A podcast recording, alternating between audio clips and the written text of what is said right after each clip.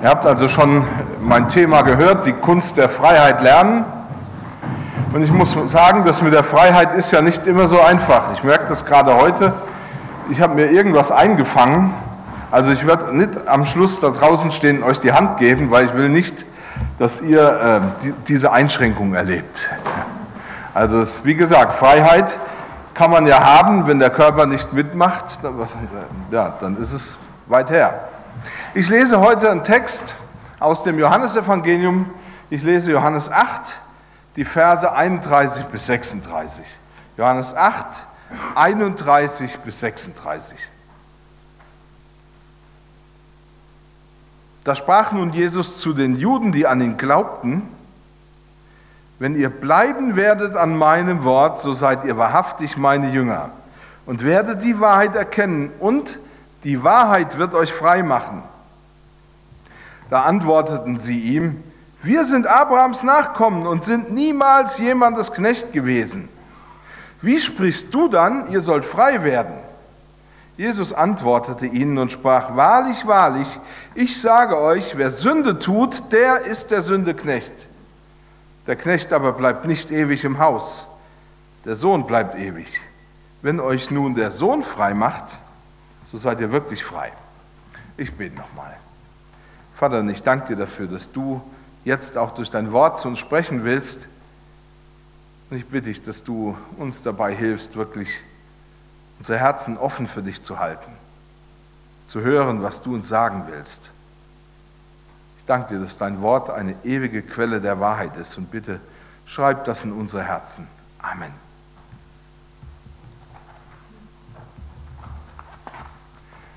Das Leben als Jünger von Jesus kann und muss man lernen. Und Jesus tat alles dafür, dass die wichtigsten geistlichen Lehren für jeden von uns zugänglich sind. Und er wollte, dass jeder Jünger in allem erkennt, dass alles, was er sagt, ihr Leben in eine neue Freiheit führt. Und er wollte, dass jeder Mensch erfährt, wo diese wahre, diese wirkliche Freiheit zu finden ist. Und hier greift Jesus genau auf das zurück, was man schon in den Psalmen über seinen Vater, den lebendigen Gott, gesagt hat. Da steht in Psalm 146 beispielsweise, wohl dem, dessen Hilfe der Gott Jakobs ist, der seine Hoffnung setzt auf den Herrn, seinen Gott, der Himmel und Erde gemacht hat, das Meer und alles, was darin ist, der Treue hält ewiglich, der Recht schafft denen, die Gewalt leiden, der die Hungrigen speiset und jetzt kommt's, der Herr macht die Gefangenen frei. Also Gott macht frei. Im Jesaja-Buch beispielsweise wird deutlich angekündigt, dass der Messias, der kommen soll, der Retter, der verheißen ist, einer ist, der den Gefangenen die wahre Freiheit bringen wird. In Jesaja 61 beispielsweise wird da gesagt, der Geist Gottes des Herrn ist auf mir, weil der Herr mich gesalbt hat. Er hat mich gesandt, den Elenden gute Botschaft zu bringen, die zerbrochenen Herzen zu verbinden, zu verkündigen den Gefangenen die Freiheit, den Gebundenen, dass sie frei und ledig sein sollen. Freiheit meint Unabhängigkeit. Wir merken, dass Freiheit einen hohen Stellenwert besitzt, und zwar solange wir denken können, schon immer. Sie ist wichtig. Dieser Zustand der Freiheit ergibt sich daraus, dass man weder unterdrückt wird, noch sich in irgendeiner Art Knechtschaft befindet. Andererseits meint der in Jesaja 61 beispielsweise verwandte Freiheitsbegriff nicht nur die äußerliche Freiheit, sondern vor allen Dingen auch eine innere Freiheit. Und das wissen wir ja auch, dass die innere Freiheit die größere Freiheit ist. Innere Freiheit lässt dir den inneren Freiraum, trotz schwieriger Umstände frei zu handeln.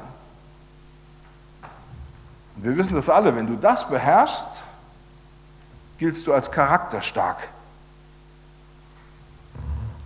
Aber nicht nur im Alten Testament ist Freiheit ein Thema, auch Paulus schreibt ja über die Freiheit und auch er favorisiert die innere Freiheit. So schreibt er beispielsweise an Menschen, die als Sklaven leben müssen, folgende Worte. In 1. Korinther 7 könnt ihr es nachlesen. Jeder bleibe in der Berufung, in der er berufen wurde. Bist du als Knecht berufen worden, so sorge dich nicht, doch kannst du frei werden, so nutze es umso lieber. Und dann sagt er, denn wer als Knecht berufen ist in dem Herrn, der ist ein Freigelassener des Herrn. Desgleichen, wer als Freier berufen ist, der ist ein Knecht Christi. Er will damit ausdrücken, die wahre Freiheit ist die Freiheit des Herzens. Wenn du diese Freiheit hast, dann musst du nicht nach äußerer Freiheit suchen. Wenn du ein geistlicher Lehrer, ein geistlicher, eine geistliche Mutter oder ein geistlicher Vater bist, gemeint sind Christen, die den Glauben, also die im Glauben eine gewisse Reife erlangt haben und den Glauben an andere weitergeben, dann zeig ihnen den Unterschied zwischen äußerer und innerer Freiheit. Wenn du einen geistlichen Schüler hast, zeig ihm genau diesen Unterschied zwischen äußerer und innerer Freiheit. Mach deinem Schüler deutlich, wie wichtig die innere Freiheit ist. Die meisten von uns haben das ja schon in ihrem Leben erfahren, dass je älter du wirst, immer mehr Herausforderungen in deinem Leben dazukommen. Du hast erlebt, wie die Zahl der Verpflichtungen in deinem Leben immens gestiegen ist mit zunehmendem Alter. Und ähnliches erlebt ein Schüler oder ähnliches wird er auch erleben. Mit zunehmendem Alter kommen immer mehr Verpflichtungen in dein Leben. Und diese Verpflichtungen können manchmal so stark sein, dass du das Gefühl entwickelst, ich bin zutiefst unfrei. Und die große Frage ist doch, wie reagiere ich darauf?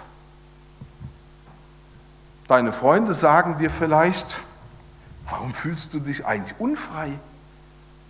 Du kannst doch kommen und gehen, wann du willst. Du kannst dir doch das Essen kaufen, was du willst, worauf du gerade Lust hast. Du fährst sogar das Auto, das du gerne hast und das dir gefällt. Du lebst mit dem Menschen zusammen, den du liebst. Du hast dir doch den Beruf gewählt, der dir gefiel. Wo ist eigentlich das Problem? Und dann sagst du ihnen, aber in meinem Beruf muss ich funktionieren. Ich muss tun, was andere mir sagen.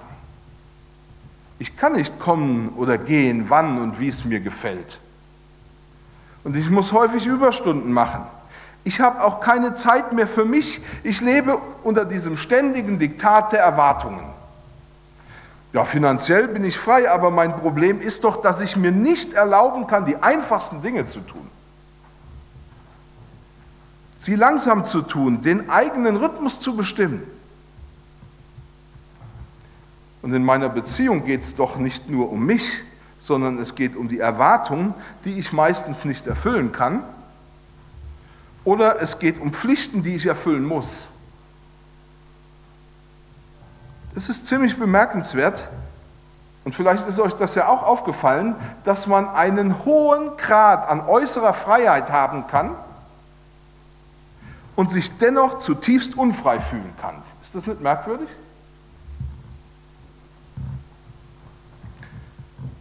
Aber wenn du denkst, dass das nur dein Problem ist, dann hast du keine Ahnung. Wir alle kennen solche Gedanken und Gefühle.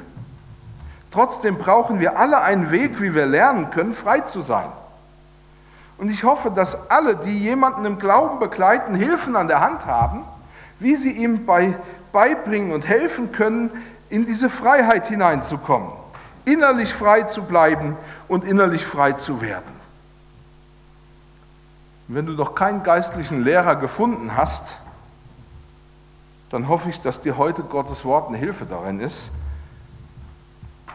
dass du für dein Leben ein, etwas, eine neue Perspektive erhältst.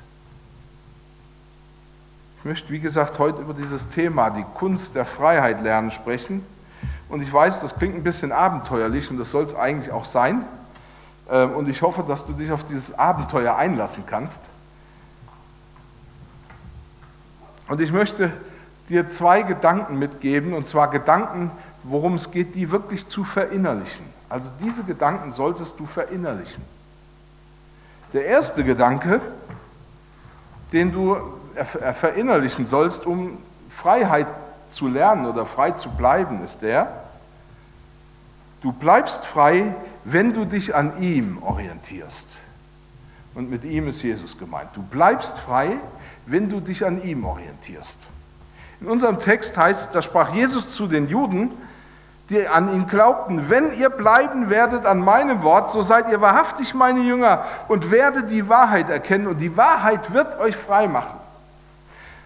Wie gesagt, Freiheit ist nicht nur ein hohes Gut, sondern Freiheit ist auch etwas, das ich lernen und zu dem ich mich entschließen kann.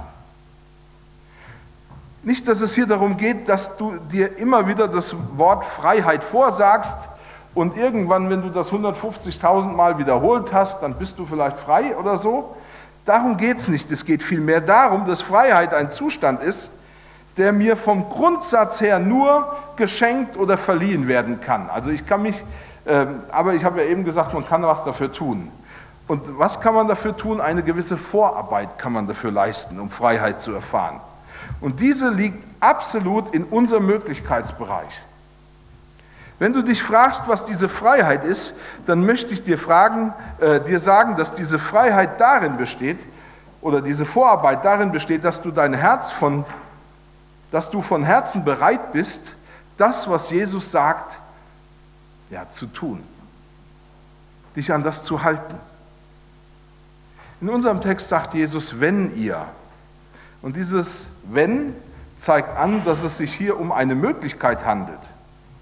Im Leben mit Jesus geht es in erster Linie immer um Freiwilligkeit. Jesus sagt, wenn du wirklich daran interessiert bist, dann musst du diesen Weg gehen. Aber niemand zwingt dich, diesen Weg zu gehen.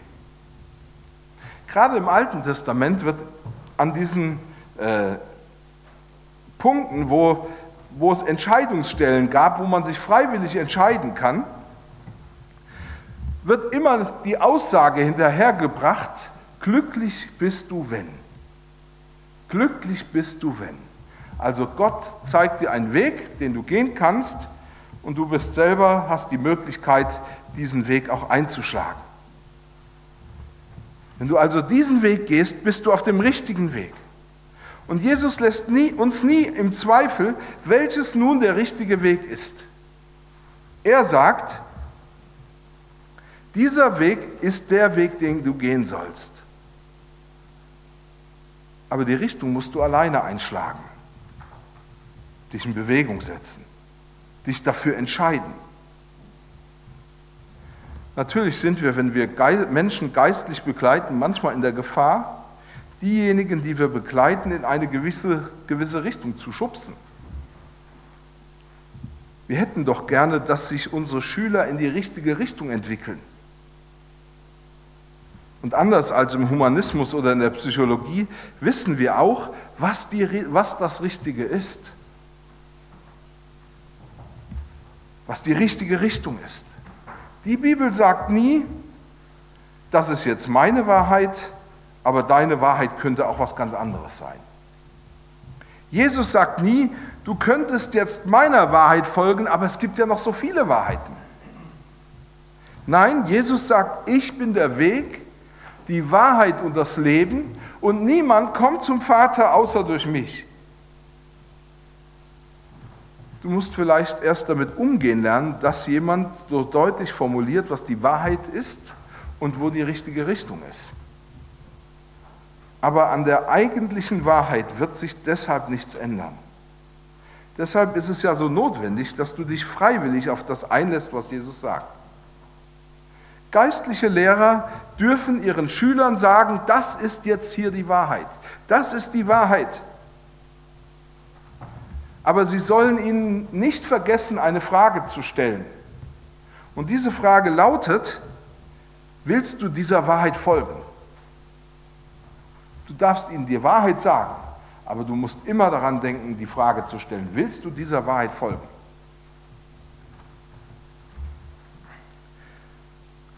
Und sie müssen ihre Schüler darauf vorbereiten, dass es sich hier um eine Grundsatzentscheidung handelt. Also wenn ich diese Entscheidung für den Weg mit Jesus treffe, dann ist das eine grundsätzliche, eine Lebensentscheidung. Denn der innere Friede und die innere Sicherheit bzw. die Freiheit des Schülers hängt an dieser grundsätzlichen Entscheidung. Und natürlich wissen geistliche Lehrer, dass ihre Schüler manchmal dazu neigen, dass sie die Verantwortung der Entscheidung lieber auf den Lehrer abgeben würden.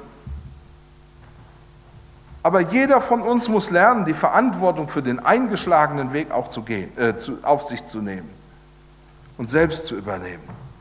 Und ob du es glaubst oder nicht, das ist schon ein erster kleiner Schritt in die Freiheit. In unserem Text sagt Jesus den Leuten, die ihm zuhörten, dass sie nicht nur lernen müssen, seinem Weg zu folgen, sondern dass sie auch lernen müssen, bei dem zu bleiben, was Jesus sagt. Wenn ihr bleiben werdet an meinem Wort, so seid ihr wahrhaftig meine Jünger. Denn der Status des Jüngers hängt daran, dass wir unsere Entscheidung ernst nehmen und auch bei ihr bleiben. Ich spiele ab und zu mal auf meinem Handy Smartphone ist ja eine schöne Sache, spiele ich Schach. Und auf diesem Handy komme ich ab und zu mal in die Situation, dass ich einen Zug beim Schachspielen mache und stelle fest, oh, der war jetzt nicht günstig, der kostet mich gleich als nächstes eine, eine Figur. Und das Coole bei dem Handyschach ist, da gibt es eine Return-Taste, eine Ich nehme die Sache zurück-Taste. Dann drücke ich da drauf und schwuppdiwupp ist der Fehler korrigiert. Bei meinem Handyschach ist das vielleicht kein Problem. Wir halten uns ja manchmal gerne Wege offen oder nehmen Entscheidungen zurück, weil wir glauben, wir müssten die Verantwortung dafür nicht zu übernehmen. Und bei meinem Handyschach, wie gesagt, ist das vielleicht kein Problem. Also da mache ich das zurück, mache einen anderen Zug, ist alles gut. Aber wenn es um lebenswichtige Entscheidungen geht, dann ist das schon wichtig, bei dem zu bleiben, was wir entschieden haben. Gott will, dass wir uns freiwillig entscheiden und dass wir dann bei dieser Entscheidung bleiben. Jesus sagt, wenn du mein Jünger sein willst, dann musst du lernen, bei meinen Worten zu bleiben. Also bei dem, was die Bibel über Jesus sagt, bei dem, was die Bibel von Jesus berichtet, also wo Jesus zu mir spricht. Ich muss lernen, das zu kennen und ich muss lernen, bei diesen Worten zu bleiben. Und Jesus sagt, wenn du bei diesen Worten bleibst und das tust, was diese Worte sagen, und ernst nimmst, was diese Worte sagen, dann wirst du erkennen, dass du den wahren Weg der Freiheit gewählt hast. Du willst lernen, wie man frei lebt, dann bleib bei meinem Wort. Du wirst nicht erkennen oder erfahren, was du dir erhofft hast, wenn du, dich, wenn du nicht bei mir bleibst. An dieser Stelle ist Jesus ganz klar. Er sagt, ich schenke dir echte Freiheit, aber dazu musst du akzeptieren, dass meine Worte Wahrheit sind. Und das ist wichtig für die Freiheit, dass wir lernen, da gibt es einen Punkt, an dem ich mich orientieren kann. Denn Freiheit ohne Fixpunkt, ohne Orientierungspunkt überfordert uns total. Das können wir nicht. Deswegen ist es wichtig, dass wir diesen Fixpunkt im Blick behalten. Jesus will uns diese Freiheit schenken, einen wirklichen Schatz. Und du kannst Anteil an diesem Schatz haben. Aber wenn du nicht bereit bist, ihm voll zu vertrauen, wirst du das auch niemals herausfinden. Ich möchte noch einen zweiten Gedanken mit uns teilen heute Morgen. Und auch da geht es darum, diesen Satz sich zu verinnerlichen. Dieser Satz, den du dir verinnerlichen sollst, ist, lerne zu verstehen, dass du bist, was du tust. Lerne zu verstehen, dass du bist, was du tust. Jesus antwortete ihnen und sprach, wahrlich, wahrlich, ich sage euch, wer Sünde tut, der ist der Sünde Knecht. Der Knecht bleibt nicht ewig im Haus, der Sohn bleibt ewig. Wenn euch nun der Sohn frei macht, so seid ihr wirklich frei.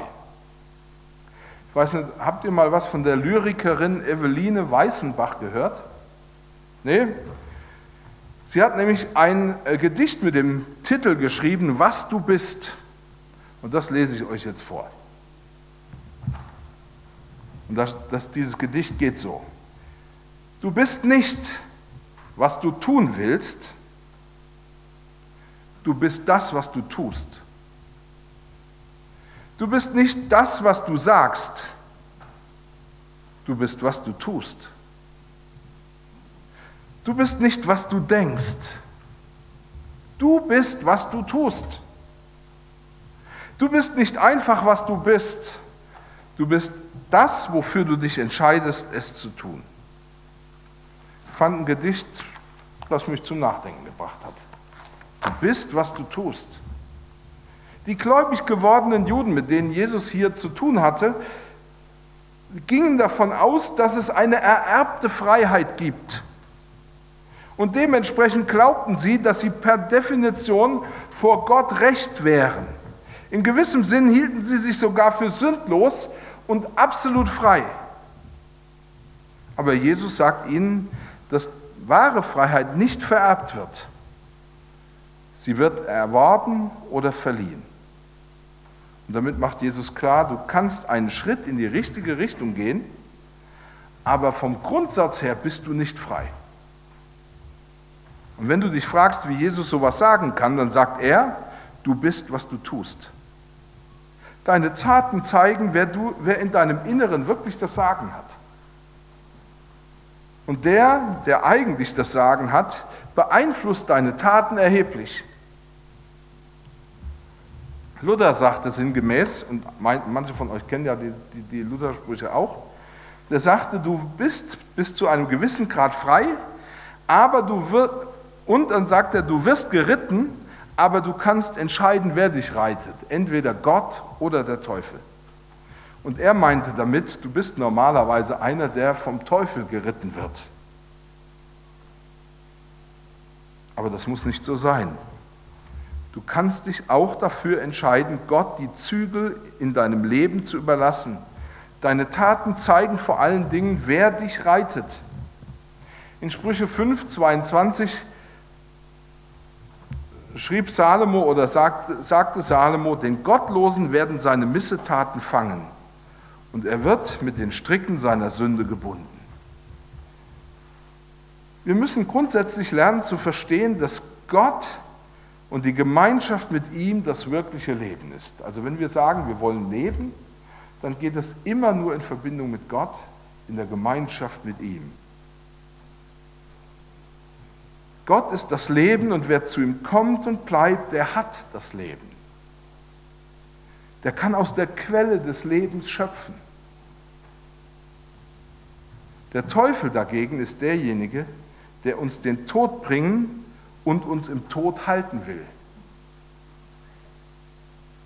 Unter der Herrschaft des Teufels sind wir so weit weg wie nur irgend möglich vom Leben entfernt. Sünde bedeutet eine Trennung. Sünde ist Trennung von Gott. Aber Sünde ist auch die böse Tat oder die bösen Gedanken, die wir in unserem Herzen haben. Das Problem der Sünde ist es, dass sie uns genau dort hält, wo der Teufel ist, nämlich im Tod. Sie bindet uns und fängt uns, sobald wir versuchen, freizukommen. Am Kreuz zerschnitt Jesus die Stricke des Todes und die Stricke oder die Fesseln der Sünde.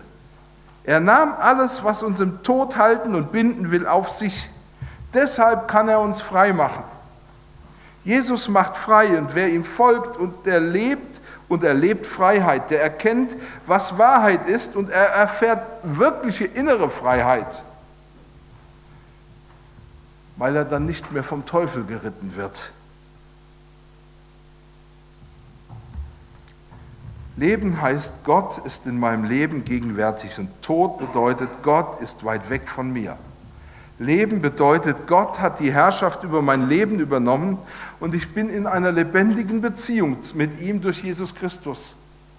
Sünde heißt, der Teufel herrscht über mich und führt mein Leben ins Verderben. Er beeinflusst mich immer in eine Richtung, weg von Gott, weg von der Wahrheit und damit weg von der Freiheit und letztlich weg vom Leben. Jesus sagt, diese Zusammenhänge müssen wir kennen. Wie willst du eine gute Entscheidung treffen, lernen, frei zu sein, wenn du dich diesen Tatsachen verschließt? Oder wenn du, dich, du nichts darüber weißt, was dich unfrei macht? Sünde und alles, was daraus entspringt an Taten und Entscheidungen, führt dich immer weg von Gott in Richtung von Tod und Teufel. Deswegen ist das Bleiben bei Jesus und seinem Wort schon gleichbedeutend mit am Leben bleiben. Und nur wer lebendig ist, der ist auch frei. Das müssen wir uns merken, wer lebendig ist, der ist frei. Die Toten sind nicht frei, nur die Lebenden sind frei. Viele glauben, ja, Freiheit ist die Möglichkeit zu tun, was ich will. Aber das ist ein total falscher Gedanke. Freiheit ist die Erfahrung am Leben zu sein. Das ist Freiheit. Freiheit ist die Erfahrung am Leben zu sein. Ich bin und bleibe ganz bei Jesus. Er schenkt mir das wirkliche Leben, was nur Gott schenken kann. Lehre deinen Schüler diese Gedanken zu verstehen und sie zu verinnerlichen dann wird auch er den Weg der Freiheit gehen lernen. Und wenn er dir nicht glauben will, dann hilf ihm dabei, das eigene Handeln zu analysieren. Und stell ihm genau zwei Fragen. Die erste Frage ist die, die du ihm stellen kannst. Was du getan hast, aus welcher Quelle kommt das? Frag dich das. Aus welcher Quelle kommt das, was du getan hast? Entspringt dein Handeln, das ist die zweite Frage, aus der Beziehung und der Gemeinschaft zu Jesus oder nicht? So können wir lernen zu sehen, ob wir geritten werden oder nicht und von wem wir geritten werden. Und so können wir uns dafür entscheiden, wirklich in die Richtung der Freiheit zu gehen, nämlich bei Jesus zu bleiben, an seinem Wort zu bleiben. Wie gesagt, sollte dein Schüler diese Fragen hören und sie anders beantworten, als es gut ist, dann zeigt ihm wieder und wieder, dass Jesus von diesen Bindungen und von dieser falschen, todbringenden Quelle wirklich befreit. Bei ihm zu bleiben, ist wirkliche Freiheit. Amen.